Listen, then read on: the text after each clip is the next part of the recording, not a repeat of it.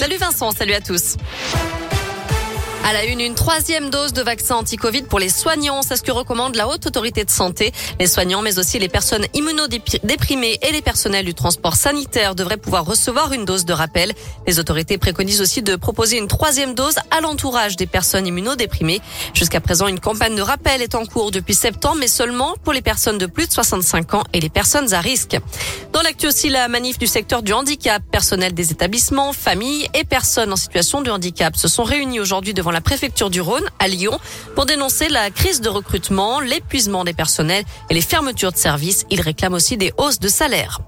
L'État met plus de 80 millions d'euros sur la table pour développer les transports en commun dans l'agglomération lyonnaise. Le Premier ministre Jean Castex a dévoilé aujourd'hui la liste des projets retenus dans le cadre du plan de relance. Parmi eux, 7 millions d'euros seront accordés au téléphérique entre Francheville et Lyon, près de 17 millions pour le développement du T6 Nord, près de 34 millions pour le T9 entre Villeurbanne et Vaux-en-Velin et 16 millions pour le T10 entre Vénissieux et Gerland. Près de 10 millions d'euros seront également dédiés au développement d'une ligne de bus à haut niveau de service entre Trévoux et Lyon. La liste de tous les projets retenus est à retrouver sur l'appli et radescoop.com. Dans le reste de l'actu, sportifs, politiques, artistes, ils étaient nombreux aujourd'hui à rendre hommage à Bernard Tapie. Une messe a été célébrée ce matin en l'église de Saint-Germain-des-Prés à Paris. L'homme d'affaires, ancien patron de l'OM et homme politique sera inhumé ensuite à Marseille où une chapelle ardente sera ouverte demain au stade Vélodrome.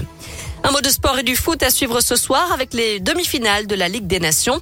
Italie-Espagne, le coup d'envoi sera donné à 20h45. Et puis on n'oublie pas que demain, la France affronte la Belgique à Turin avec le défenseur lyonnais Léo Dubois. Allez les Bleus. Enfin, certains diront que c'est encore tôt, mais il n'est jamais trop tôt pour penser à Noël. Les papillotes sont en rayon, et bien surtout la SNCF a ouvert la vente des billets TGV, Intercité et Ouigo pour les fêtes de fin d'année. Rendez-vous sur le site Oui SNCF. Merci beaucoup Noémie.